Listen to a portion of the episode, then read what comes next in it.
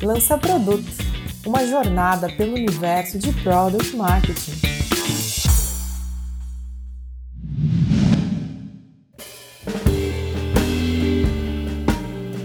Olá, ouvinte do Lança Produto, tudo bem? Essa é a parte 2 de uma conversa com Estela Mazzoli, Digital Product Strategist na Magalu, e o Nathan Rodeguero, diretor regional Latam da M-Brain, sobre Market Research. No primeiro episódio, falamos um pouco sobre o que é market research, os diferentes tipos de pesquisa que existem e como isso se diferencia entre empresas de diferentes maturidades. Nessa segunda parte, vamos falar sobre do's and don'ts e como unificar insights qualitativos e quantitativos em uma pesquisa de mercado.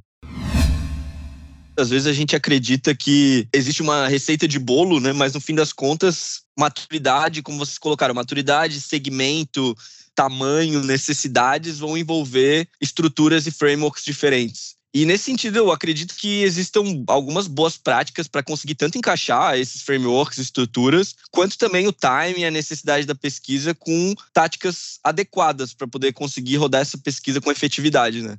Que boas práticas que vocês têm para compartilhar com os nossos ouvintes, que possam ajudar eles nesse processo de definição de escopo, execução de uma pesquisa, e também para garantir que quem está escutando a gente já saia com todas as artimanhas necessárias aí para ter sucesso nesse universo da pesquisa. O que, que vocês sugerem não fazer também, né? Quais seriam os do's and don'ts?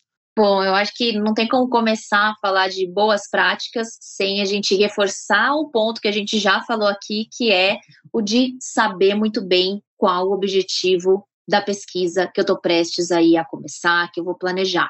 Isso é o que vai guiar a escolha do método, guiar o fluxo todo das perguntas e é o que vai dar a minha garantia de que o trabalho de fato valeu a pena. Então, assim, identificar o que, que eu preciso saber dos meus clientes naquele momento. Outro ponto também que ajuda muito a definir os objetivos. Às vezes eu preciso de algumas respostas para o próprio time de desenvolvimento. Então, assim, qual está sendo um grande ponto de discussão, de dúvida? Então, buscar um pouco dessas respostas que estão sendo um pouco mais discutidas ou questionadas pelo time de desenvolvimento pode super ser um objetivo para as pesquisas. Os stakeholders que estão envolvidos aí ao redor desse produto, enfim, do que eu estou querendo construir, que a pesquisa vai me auxiliar, quais são os tipos de respostas que eles precisam ter que vai auxiliar aí na construção de, de uma proposta relevante para o negócio e para a empresa? Então, esse tipo de pergunta para ajudar a guiar o objetivo da pesquisa, sem dúvida uma primeira boa prática. Quando a gente está conduzindo as pesquisas, principalmente aquelas onde eu estou conversando um pouco mais com os clientes, onde eu tenho uma pessoa que está nesse papel de moderadora, eu acho muito importante também a gente pensar no relacionamento que a gente vai construir durante esse tempinho aí de pesquisa. Então, assim, pensar em relacionamento mesmo, com que a gente tem com os nossos amigos, com as pessoas que a gente se relaciona fora, quanto mais a gente constrói, não é uma verdade que as pessoas mais se sentem confortáveis em falar delas mesmas? Eu acho que essa mesma máxima, essa mesma verdade pode ser aplicada também quando a gente está conduzindo uma pesquisa. Então, criar o mínimo relacionamento que eu vou conseguir criar com a pessoa que está respondendo naquele momento pode ser super válido e super enriquecedor também para os meus resultados. Outro ponto, as pesquisas devem ser feitas regularmente. E aí a periodicidade a gente já falou um pouco também, vai variar de acordo com as necessidades, com o ritmo de mudança aí que a gente tem no setor ou no negócio específico que eu estou falando, mas elas devem ser feitas com alguma regularidade é, com a velocidade que a gente tem das necessidades dos consumidores mudando, novos entrantes a todo momento. Se a gente não conduzir essas pesquisas com alguma frequência, pode ser que a gente esteja pautando as nossas decisões em dados que já não são tão condizentes com a realidade, isso daí é super perigoso. Um outro ponto de boa prática que partindo para um exemplo que a gente faz é a gente não pode conduzir pesquisa e não usar e não compartilhar de alguma forma os resultados ou com a empresa ou com algumas outras áreas. Mas a gente sabe que nem sempre isso no dia a dia é fácil, às vezes construir esse tipo de agenda. Então eu acho interessante a gente também ser um pouco criativo em relação à forma que a gente vai mostrar, disponibilizar ou simplesmente deixar lá esses dados organizados. P&D a gente tem dois pontos aqui que a gente construiu em termos de outputs da nossa, do nosso trabalho, que eles acabam servindo muito para esses dois objetivos. Então, a gente faz um Innovation Digest a cada 15 dias, sai aí mais ou menos duas vezes por mês, onde a gente consolida os artigos que a gente leu, que mais chamou a atenção da equipe de É, ele está dividido em três principais sessões. A gente fala, a, gente, a primeira é Top Trends, novos negócios, e uma sessão de para oxigenar a cabeça. Então, como a gente consome muito artigo, partindo muito daquele ponto que eu falei sobre olhar para as tendências macro aí do mercado, de tech, de varejo, enfim, isso acaba sendo um bom arsenal assim de pesquisa e de referência para o público interno do Magalu. Então a gente organiza isso numa forma de um digest e aí a gente resolveu compartilhar também para o público externo. Então ele está publicado no Medium, tem no LinkedIn também, está disponível para quem quiser ler e não deixa de ser uma forma de estar tá lá organizada muitos dos pontos de referência que a gente usou enquanto equipe para poder fazer as nossas pesquisas. A gente também produz um report anual, onde a gente coloca e estrutura todas as pesquisas que a gente passou ao longo do ano, desde o momento de concepção até quais foram as ideias e quais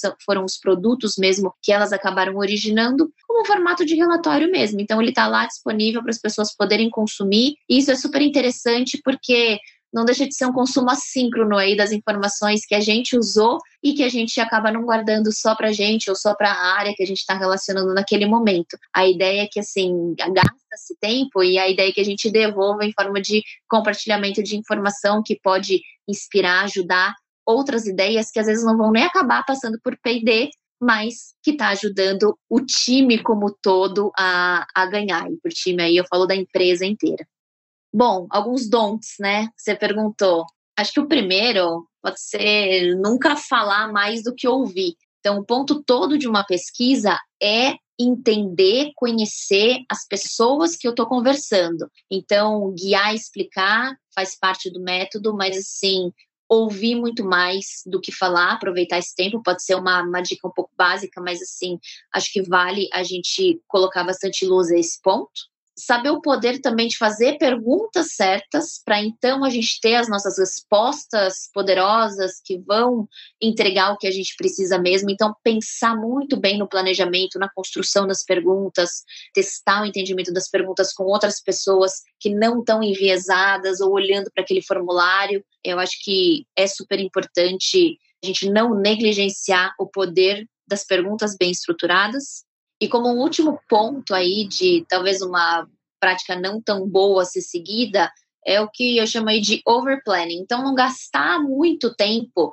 no planejamento antes da gente poder iniciar uma pesquisa. Então, assim, pensar no timing da pesquisa, colocando todo o meu processo de trabalho, seja qual for onde essa pesquisa vai inserir e ela vai auxiliar, pensar muito bem qual é o momento que eu preciso estruturar e colher os resultados para que não seja tarde demais e a gente perca tempo demais, esforço demais e, consequentemente, dinheiro demais discutindo, sabendo que a gente vai ter uma pesquisa que no fim pode ser que ela mude muitas das decisões que a gente teve nesse momento de planejamento. Então, assim, claro, é imprescindível a gente ter um time brilhante que entenda, que leve a voz do consumidor em todos os momentos, independente de ter pesquisa ou não, mas é só quando a gente vai a campo para conhecer e entender o comportamento dos potenciais clientes é que a gente vai avaliar o produto. Às vezes uma feature que a gente está pensando que é magnífica, super importante, ou que ela está super clara, aí ela pode estar tá confusa para os clientes. Então, assim, a gente ter esse momento e não gastar tempo demais no planejamento pode ser um aí que eu, que eu destacaria. Muito legal, gostei bastante das respostas da Estela, corroboro todas elas e fiquei até pensando se sobrou alguma coisa para comentar aqui. Mas vamos lá, de boas práticas, o que fazer, o que não fazer. Pensando da perspectiva da empresa que contrata consultoria, estou assumindo que, que a empresa não vai fazer as próprias pesquisas em muitos casos, até por questões éticas e, e em alguns casos operacionais. Uma dica que eu acho bastante relevante quando alguém contrata a Embrain, por exemplo, é que a empresa, né, o nosso cliente, permita que a gente entenda os reais objetivos de vocês fazerem os estudos. Inclusive em contrato, né, em proposta, a gente tem colocado que nós faremos algumas entrevistas com o próprio cliente para entender a realidade deles, a dinâmica do segmento deles, o que, que são verdades, o que, que são verdades verdadeiras, né, vamos chamar assim, o que, que são hipóteses, o que, que é obscuro, quais são os reais objetivos mesmo, como eu falei, porque isso vai nos ajudar a, a interpretar os dados, né? Para fazer uma análise estratégica, fazer recomendações estratégicas adequadas, nós precisamos entender o que, que a empresa gostaria de fazer. Porque em alguns casos, para dar um exemplo, a gente recebe um, um briefing, né? é, precisamos de uma pesquisa com o consumidor perguntando tais coisas. E em alguns casos até vem a guia de entrevista, até vem o questionário. A gente não gosta é, muito disso, gosta porque auxilia o, o trabalho, mas a gente para e, e, dá um passo atrás. Espera aí, vamos entender o que, que a empresa quer, por que, que ela está fazendo esse estudo, qual que é a motivação ou motivações para a gente ter certeza de que está indo a campo com a melhor metodologia. Então, a primeira dica seria essa: permitir que a consultoria, né, o Instituto de Pesquisa, ou podem dar outros nomes, é, entenda os objetivos de vocês estarem fazendo isso, né, vocês empresas né, estarem fazendo isso. Isso ajuda bastante a gente. O outro ponto, que eu até mencionei brevemente aqui na, durante essa primeira resposta, comunicar para nós que vamos a campo, para a consultoria de inteligência que vai a campo, o que, que vocês já sabem né, e o que vocês não pretendem mexer, o que, que não é parte da decisão de vocês, o que, que é hipótese e o que, que é obscuro, né? Em outras palavras, onde que nós realmente devemos focar? Porque em todo estudo de mercado é normal que nós tenhamos informações ou resultados né, entregáveis parcialmente que a empresa já sabe, fala, isso a gente já conhece, já domina, isso é bastante natural, ela está naquela indústria. E tem muita coisa que é novidade para elas. E nós sabermos o que é importante e o que não é, importante no sentido, isso realmente precisa que vocês tragam, isso nos ajuda, porque a gente vai manter os olhos e ouvidos mais atentos aqueles aspectos, né? E não vai deixar diluir o nosso esforço em coisas que a empresa já sabe, ela colocou no estudo por ser um nice to have, a gente acaba pondo bastante esforço ali para a empresa falar, ok, isso eu meio que já sabia, né? Isso é um pouco frustrante do, do, ponto de vista da empresa, né? E aí um terceiro ponto, na verdade é um bloquinho de, de pontos aqui, são os vieses de pesquisa, né? Isso é uma coisa para vale talvez mais para nós que vamos a campo fazer a pesquisa, mas vale muito também para a empresa, cliente, para quem recebe o resultado da pesquisa, ou eventualmente se a própria empresa faz a pesquisa, são os, os bias, né, em inglês, vocês procurarem no, no, Google, né, a literatura vai trazer em inglês, em português tem bastante coisa bacana também. Os vieses, por exemplo, uma que até já comentei hoje, escolher o método que a gente está mais habituado, mais acostumado.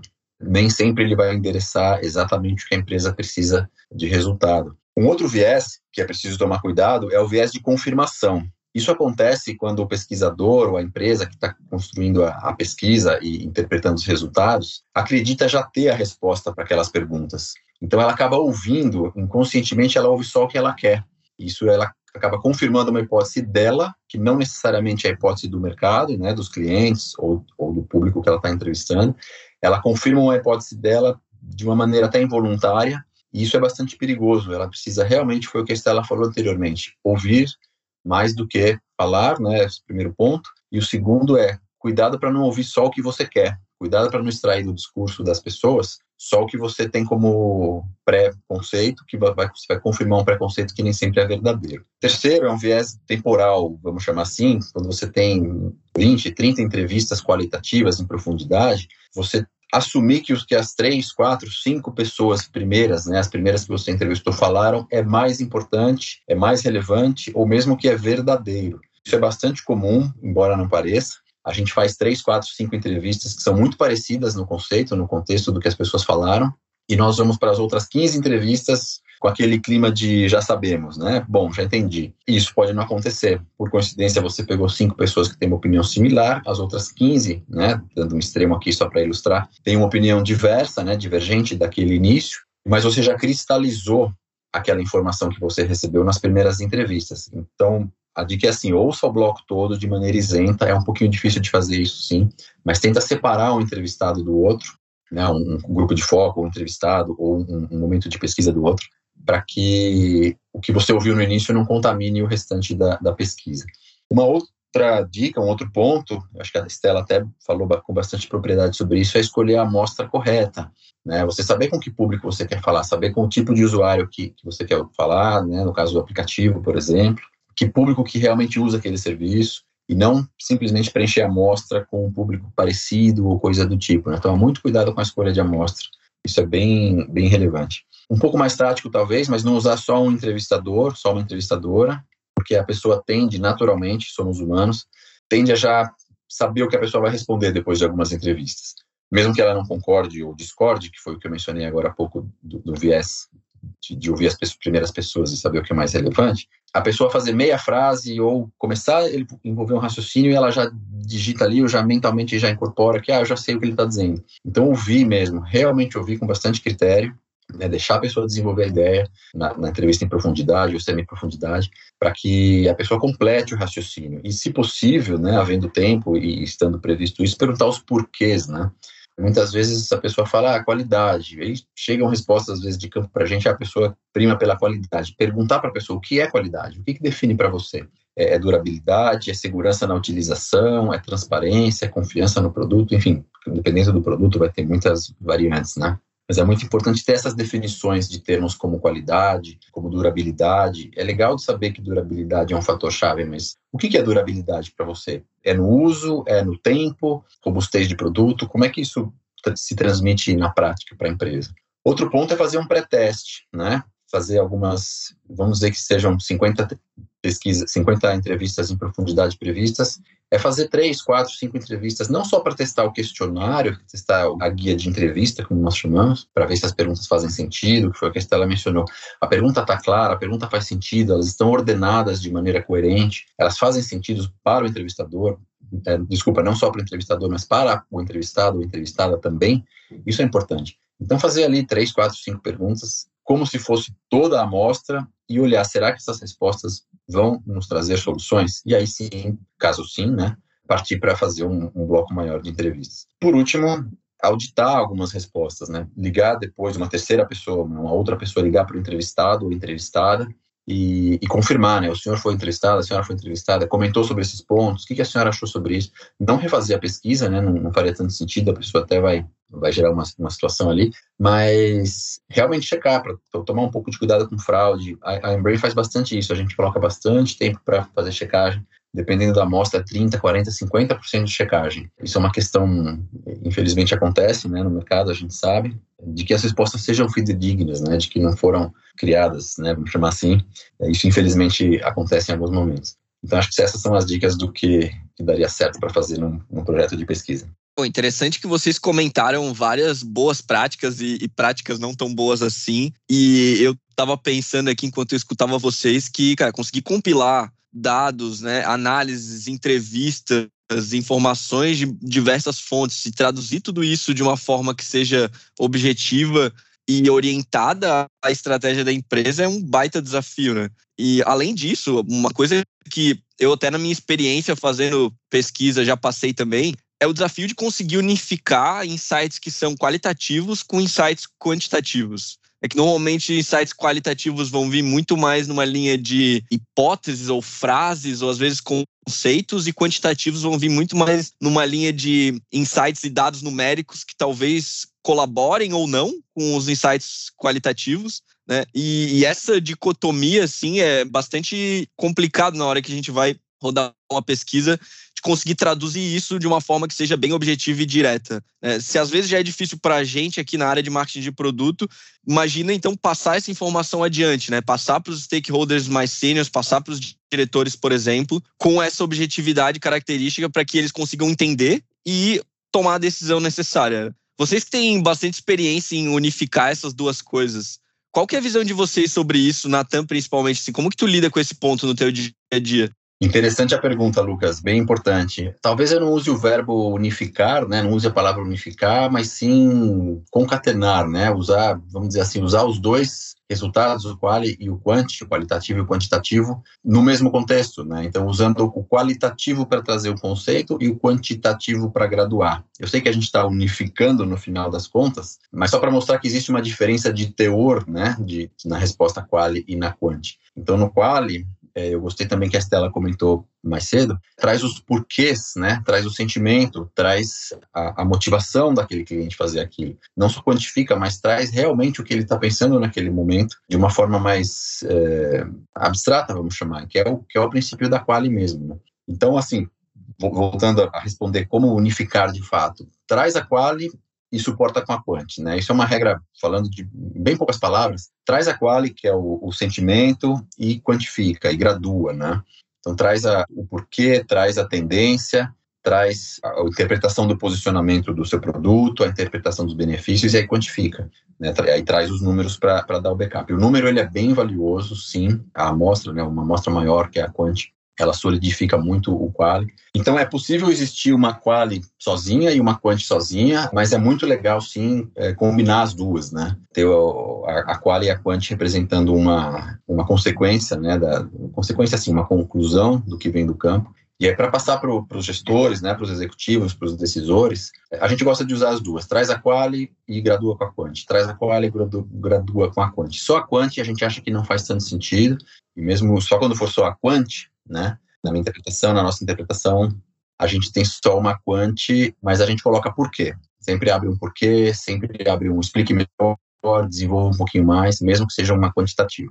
Existe também uma outra questão de tomar um pouquinho de cuidado com a Quant, especialmente, para não fazermos um relatório do setor, né, entre aspas, como a gente chama, versus insights acionáveis. Né. A Quant ela é muito boa, né, a Quant traz é, graduações e quantificações de mercado, mas a gente precisa tomar cuidado para que eu comparei como relatório do setor versus insights acionáveis. Um relatório do setor ele tem normalmente um, um escopo mais amplo, ele é bastante descritivo, ele tem percentuais e volumes, e tem perfis de, de concorrentes, tem, tem bastante coisa, mas muitas vezes isso, claro, é, é, fundamental saber isso, mas muitas vezes esse relatório ele não traz insights acionáveis, ele é informativo.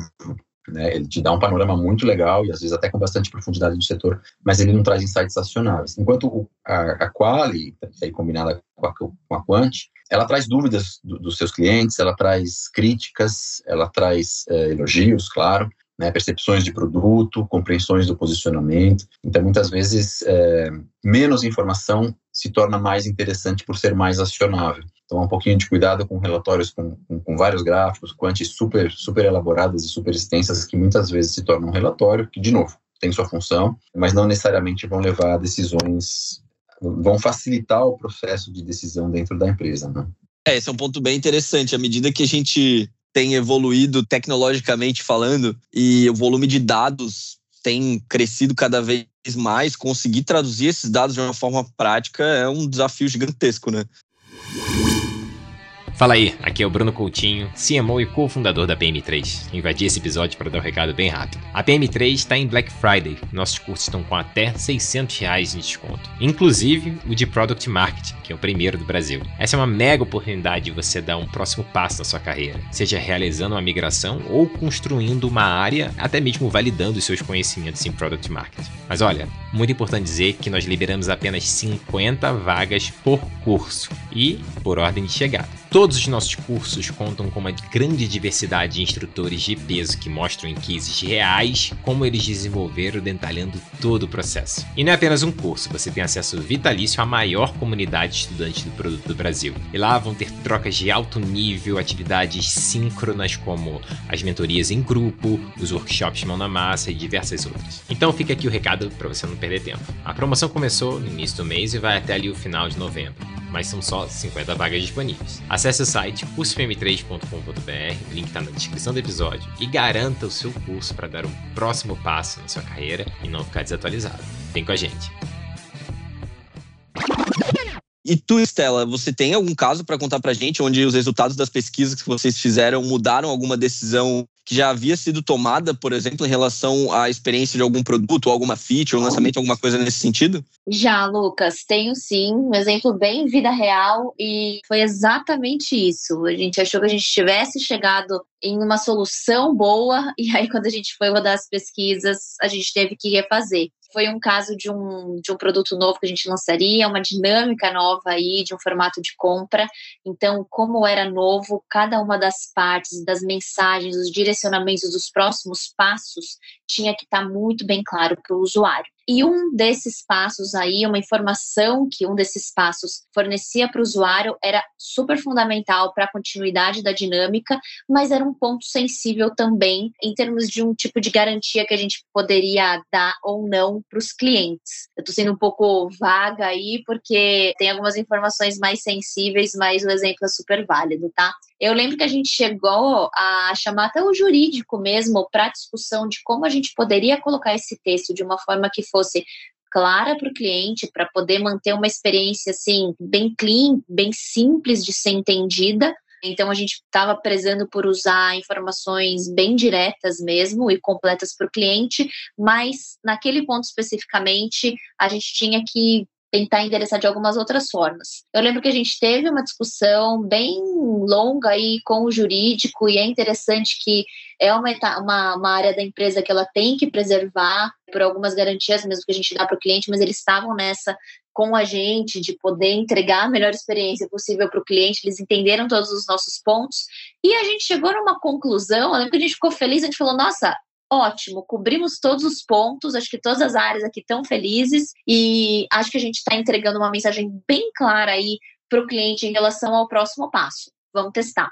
E aí a gente fez todo o teste de jornada, não era um caso de um teste específico, a gente foi testar a jornada como um todo, como eu falei, era uma dinâmica totalmente nova aí. Fomos para o teste e aí, gente, quase todos os usuários que participaram desse teste, eles falaram desse ponto especificamente, onde a mensagem não estava clara de fato e eu lembro que alguns, inclusive, falaram que Sim, essa seria uma dinâmica que eles adotariam, que eles usariam, mas precisaria de alguns tipos de informações um pouco mais claras, e uma dessas era aquela informação que a gente achou que tivesse sido uma boa solução, que a gente encontrou aí em conjunto, várias áreas, diversos interesses, a gente achou que a gente tivesse alinhado, e aí no fim do dia, com esse resultado, não teve como a gente desprezar, a gente voltou aí algumas etapas, voltamos às discussões, todo mundo super abraçou de novo a gente iria discutir, até porque a gente estava com um argumento assim super inquestionável em mão, que eram os resultados dos nossos testes, e a gente teve que refazer. Já não foi tão fácil assim, porque de primeira a solução que a gente tinha usado já não foi tão fácil. A gente viu que não seria o suficiente, e aí a gente teve que optar por um outro caminho. O aprendizado foi que o mais claro que está aí, o óbvio que está aí é quão fundamental é a gente ter esse tipo de opinião, escutar esse tipo de, de ponto de vista dos clientes, que é quem de fato vai usar o produto, né? Acho que a gente já estava há tanto tempo olhando a dinâmica, para a gente estava claro o suficiente, a gente viu que não estava, então, assim, mais uma vez reforçando aí o papel das pesquisas, nesse momento nosso de construção, mas aí o timing nosso foi muito bom, nada tinha começado a ser desenvolvido, a gente estava no Discovery, dentro do nosso cronograma tinha outras etapas acontecendo, então a gente não perdeu tempo de crono, né? Assim, algumas discussões, é claro que a gente teve que voltar, mas foi tudo dentro de um cronograma do projeto como um todo. Então, fica aí o aprendizado, mas esse tipo de coisa acontece. Que bom que aconteceu antes de outros desenvolvimentos terem sido iniciados.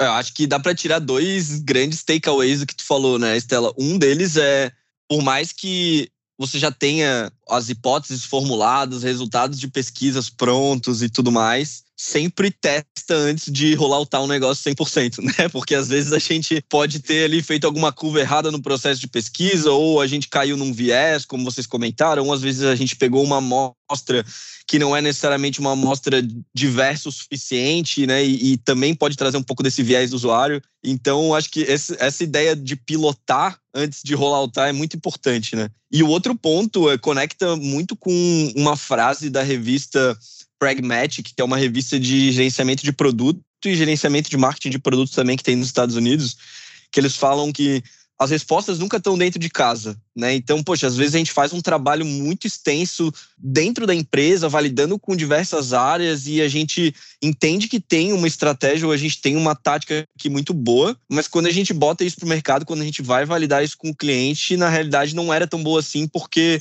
de novo, a resposta não está dentro de casa, né? A resposta está com a pessoa que está lá na ponta, que está usando, que está é, é, consumindo esse produto, que está interagindo nas nossas páginas, na internet e assim por diante. Então, legal, esse ponto que tu trouxe, Estela, e o teu também, Nathan. Bem rico os comentários de vocês. Antes de finalizar, eu queria perguntar para vocês duas coisas. Um, qual que é a dica final que vocês deixam para os nossos ouvintes? Para que eles possam rodar o processo de pesquisa deles aí nas empresas deles. E se vocês têm alguma outra sugestão de conteúdo, seja em áudio, vídeo ou texto, para que o pessoal que está escutando a gente possa se aprofundar nesse tema. Muito bem, Lucas. Bom, a dica final para os nossos ouvintes, né, para os ouvintes do Lança Produto, é trabalhar os três pilares, né, como eu gosto de chamar, para chegar num bom resultado final de uma consultoria de inteligência de mercado, das conclusões e recomendações de uma pesquisa. O primeiro deles é conhecimento do negócio, né, entender quais são os fatores de competitividade do setor em que a sua empresa atua, se é preço, se é distribuição, se é portfólio, se são todos eles, se é ficar de olho na concorrência, agilidade na entrega, entender os objetivos estratégicos mesmo da empresa, em que momento que ela está, Então, entender mesmo a dinâmica da organização mesmo, não, não só do setor, mas da própria organização. Às vezes tem limitações econômicas ou até políticas né, internas que, que as suas recomendações não vão acabar não funcionando por conta disso. Então, primeira coisa, conhecimento do negócio. O segundo pilar é capacidade de research e analysis, né, de né, pesquisa e, e, e, analítica. Saber fazer, ou pelo menos minimamente entender, né, se, não, se vocês não forem fazer, forem contratar externamente, é, saber o, o, que é, como é que funciona uma análise de cenários, um desenho de jornada, saber o que é né, uma jornada, como é que ela é desenhada, o que, que é persona, win-loss, é, usabilidade, né, user experience, conhecer um pouquinho desse, dessas ferramentas de análise, saber como é feito, o que, que elas produzem, né, que tipo de resultado elas produzem. Então, isso é um pouco mais técnico, talvez, e aí vai depender dos seus objetivos profissionais, você vai focar mais em uma em outra, dos objetivos da empresa, é, mas é a capacidade de análise, né? E terceiro, a capacidade consultiva, a capacidade de olhando a sua indústria, a realidade da sua empresa e olhando os resultados da análise, a parte técnica, é você conseguir transmitir isso para o gestor, para quem vai tomar a decisão, fazer as recomendações adequadas, né, da forma adequada, desde até a escolha do visual, né, tem, tem culturas, pessoas têm culturas diferentes, empresas têm culturas diferentes, é, o melhor é fazer um, uma apresentação formal com PowerPoint, é fazer um bate-papo, é fazer um workshop onde as pessoas interagem, né, vão interagir, então dependendo do, do, do que você tem para dizer, Muitas vezes é interessante você moldar o seu entregável, né, que seria a capacidade consultiva, ao seu público. Né? Então, assim, como fazer as recomendações é, seria o terceiro pilar. Então, conhecimento do negócio, capacidade analítica e a capacidade consultiva. Tem bastante é, literatura, né, desde o do YouTube mais simples até podcasts, até cursos um pouco mais sofisticados, talvez ali no LinkedIn Learning, por exemplo, que falam sobre esses três, né, que eu já vi, então, dependendo dos seus objetivos profissionais e até pessoais, buscar um ou mais desses três pilares que a gente defende. Em termos de, de conteúdo, né, de literatura ou de áudio, o que tem me ajudado bastante nos últimos anos a fazer boas recomendações aqui na Embrain, aqui na consultoria, são podcasts ultimamente, como esse mesmo que a gente está aqui, o Lança Produto, entre outros que falam de marketing digital, de vendas B2B, que é um pouquinho mais a minha área. Webinars como o do Inova Bra, né, do Bradesco, do Cubo, da Startse, são conteúdos que eu gosto bastante também. Em termos de, de literatura, mais que a literatura técnica, o que tem me ajudado bastante, que eu tenho gostado bastante, olhar o que outras empresas fizeram, né? Então, eu estou lendo agora o livro do Google, né, que chama Como o Google Funciona, em português, How Google Works, que é do Eric Schmidt, que foi o CEO, que foi CEO da empresa. O livro sobre a Amazon, a loja de tudo, né, The Everything Store, do Brad Stone. O livro da Nike, do Elon Musk, do Steve Jobs, do Richard Branson, que é o The Virgin. Então, lê esses livros, talvez você não vá usar um exemplo específico do livro na sua empresa, mas abre a, mente para você pensar estrategicamente, para ver o que, que grandes empresas que cresceram com grandes tiveram excelentes estratégias de marketing e vendas, ou algumas não tão excelentes assim, deram errado, mas eles contam sobre os erros em alguns casos. Isso tem me ajudado bastante. Né? Então, alguns livros sobre essas grandes, esses grandes ícones, além de ser entretenimento, claro, super legal, pelo menos eu acho, conhecer sobre essas empresas, aproveitar o que eles falam de, de estratégia e de, de, como é que funcionou para eles, né? E depois alguns livros sobre estratégia, um que eu gostaria de deixar aqui, que é em português saiu como Além das Projeções, se não me engano, era isso, em inglês seria o Strategy Beyond the Hockey Stick, um livro do Martin Hirt, H-I-R-T.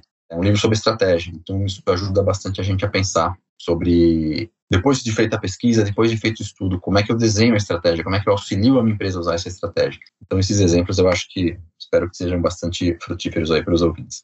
Muito legal. Vou colocar alguns pontos, então, depois dessa resposta super completa do Natan, alguns pontos diferentes para poder sintetizar aqui nossa conversa. Acho que, como uma última dica, o Lucas falou de uma frase, eu gosto também bastante de usar frases, porque elas ajudam a, a gente a memorizar assim, alguns pontos discutidos. Tem uma que é sobre se apaixonar pelo problema e não pela solução. Eu acho que ter isso em mente quando a gente está num processo não só de pesquisa, mas isso é tão aplicável no nosso dia a dia, mas também, como pesquisa faz parte do nosso dia a dia, também tem que estar aplicável aí. Às vezes a gente está super confiante de alguma solução que a gente tem, até como último exemplo que eu trouxe na, na última resposta, é, e no fim é, é, ele não vai resolver de fato o problema que a gente tem ou vai trazer algum outro. E aí, podendo fazer um, uma adaptação dessa frase para o universo de pesquisa, eu diria se apaixonar pelo entendimento do comportamento do consumidor existem diversas ferramentas no mercado hoje, algumas que podem ser até menos custosas, às vezes até em termos de tempo, mesmo do que uma pesquisa. Se a gente vai partir para a pesquisa,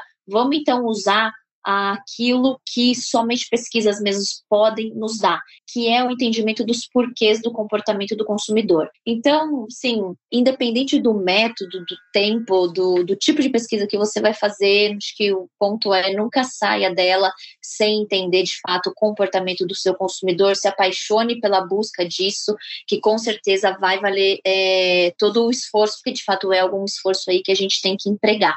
E partindo para algumas dicas de referências, algumas coisas que eu uso bastante também que me auxiliam e são pontos assim diferentes dos trazidos pelo Natan, elencaria três aqui. O primeiro, um pouco mais para dar uma balizada no entendimento geral do conceito, e aí não é puxando sardinha não para resultados digitais, mas eu de fato consumo bastante dos textos de vocês quando eu preciso revalidar, entender algum conceito, voltar em alguma coisa, então são textos bem completos, então o site da RD tem vários temas, um deles é explicando pesquisa de mercado, então, assim, sei que o público aqui do podcast tem alguns que são mais iniciantes, outros que não são tão iniciantes, eu acho que para quem quer dar uma equalizada aí sobre o, o, o conceito mesmo de pesquisa de mercado, esses textos que estão no site da RD podem ajudar bastante.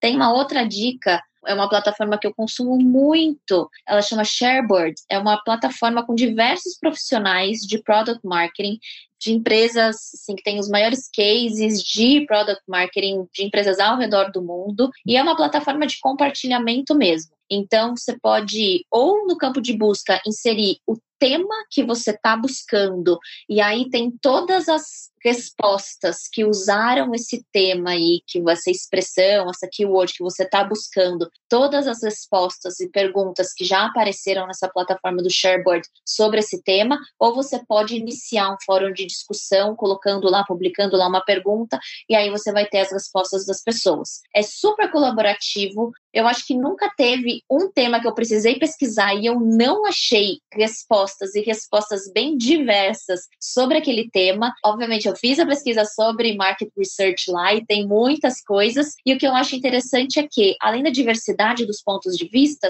são exemplos muito reais, muito práticos, porque a ideia é que as pessoas contem como que é feito, como eles já vivenciaram dentro dos diferentes ambientes onde eles trabalham. Então eu acho que é uma fonte de pesquisa aí que sai um pouquinho do óbvio e traz alguns pontos de vista de um lugar só, a gente consegue ter vários exemplos, várias histórias aí.